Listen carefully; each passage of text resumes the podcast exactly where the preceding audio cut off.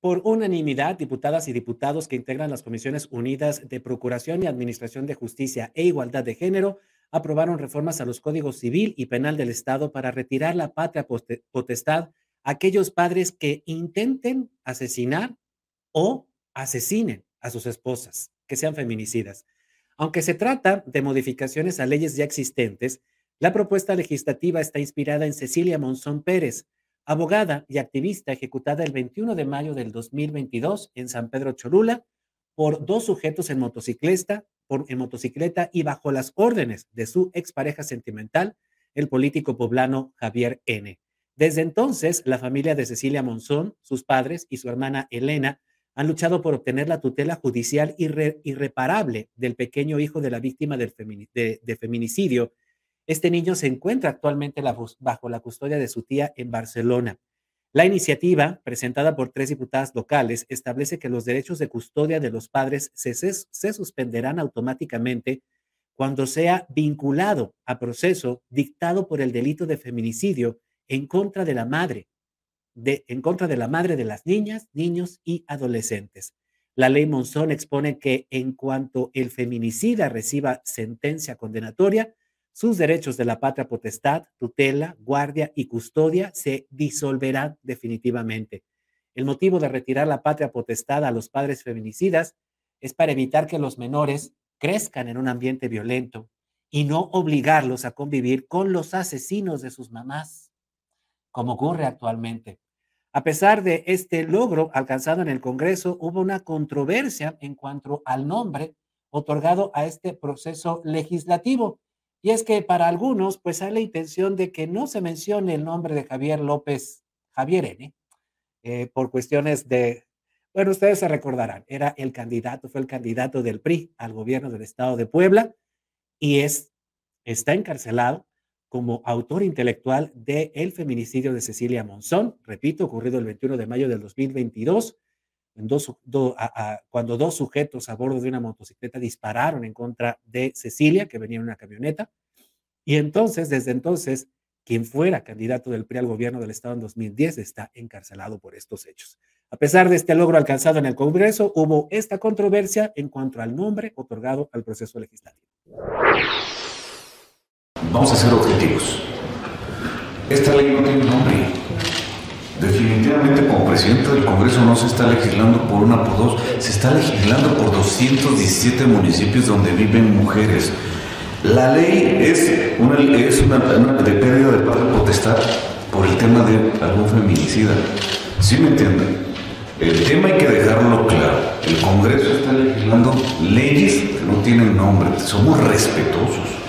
Para eso está una autoridad, la fiscalía, para eso están las áreas correspondientes. Pero dejar claro que esta ley tiene un nombre jurídicamente. Jurídicamente, entonces, sí les pediría en ese sentido, diputados y diputados, para eso es esta rueda de prensa. Ya el tema de la comunicación con la hermana de, de Ceci ya no es un tema mío, ya se lo dejaré a quien guste responder de las diputadas o diputados fue Eduardo Castillo López, el, presidente de la Junta de Gobierno y Coordinación Política en el Congreso. Se refería al final a Elena Monzón, a la hermana de Cecilia Monzón, quien pues ha tenido una comunicación directa precisamente con la diputada Mónica Silva, quien es una de las impulsoras de estas modificaciones a los códigos civil y penal. Ella aseguró que recibió el permiso directo de la hermana de Cecilia para utilizar su nombre y afirmó que negar el nombre de las víctimas es ocultar las razones que obligaron las modificaciones a la ley. Presidente, yo sin duda respeto siempre tus opiniones y siempre estaré a favor de, respetar las opiniones de todos mis compañeros y compañeros diputados. Pero eh, la ley Monzón tiene una razón y tiene un motivo, como desafortunadamente todas las leyes que llevan el nombre de una víctima. Y eso desafortunadamente no lo podemos quitar del imaginario colectivo. Ha sido una realidad y un tema tan crudo lo que sucedió con la vida justamente de Silvia Monzón que originó esta iniciativa. Si bien es cierto, esta iniciativa va a impactar a la realidad de los 217 municipios de este estado, eso es una realidad.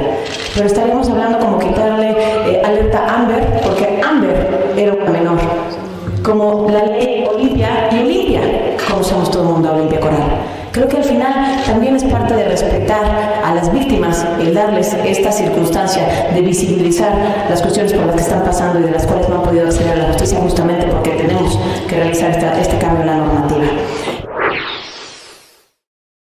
Eh, eh, Eduardo Castillo López, quien es el presidente de la Junta de, de Gobierno y Coordinación Política en el, gobierno, en el Congreso del Estado, perdón, se quedó en ese puesto en lugar de Sergio Salomón Céspedes Peregrina, actual gobernador sustituto.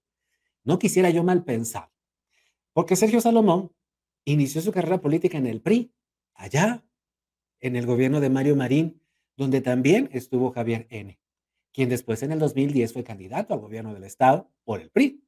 Pues no quisiera yo pensar que hay alguna, algún nexo, alguna, alguna, alguna cercanía que obligue al, al Congreso del Estado a borrar el nombre de la ley Monzón en estas modificaciones a la ley para entonces proteger a un político poblano que está encarcelado por feminicida.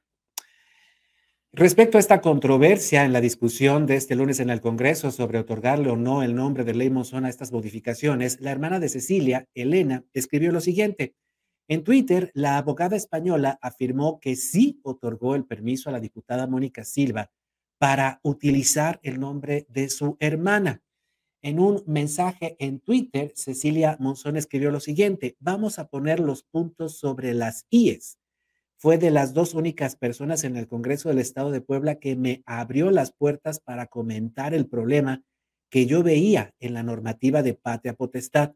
Sí me pidió permiso respetuosamente cuando planteó la propuesta Ley Monzón. Este es el tweet que lanzó hace un par de horas Elena, Elena Monzón desde Barcelona. Además, la abogada escribió lo siguiente, esta advertencia. ¿Sabéis qué pasa con las hermanas feministas? Que cuando se les diga no hagáis eso, eso es lo que van a hacer.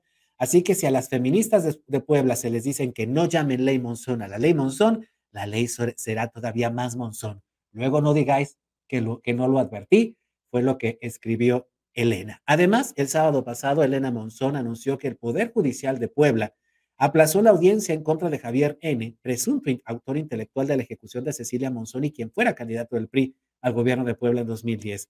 Máxima preocupación por la calidad de la justicia en el estado de Puebla. Acabo de ser informada en día inhábil, en sábado, de que la audiencia intermedia de Javier N queda pospuesta porque el nuevo juez de control no tiene el tiempo el lunes. Fíjense nada más, no hay tiempo para la justicia de Cecilia Monzón porque el juez de control, que es nuevo, ya le asignaron a otro juez el caso, no, tiene, no tenía tiempo este lunes. Miren nada más, ojalá que no sean coincidencias, porque hoy se aprueba la ley Monzón, se intenta desde el Congreso del Estado que no se mencione el nombre de Cecilia y por supuesto de su presunto feminicida, y el Poder Judicial pospone la audiencia en contra de Javier N. Ojalá que no sean coincidencias.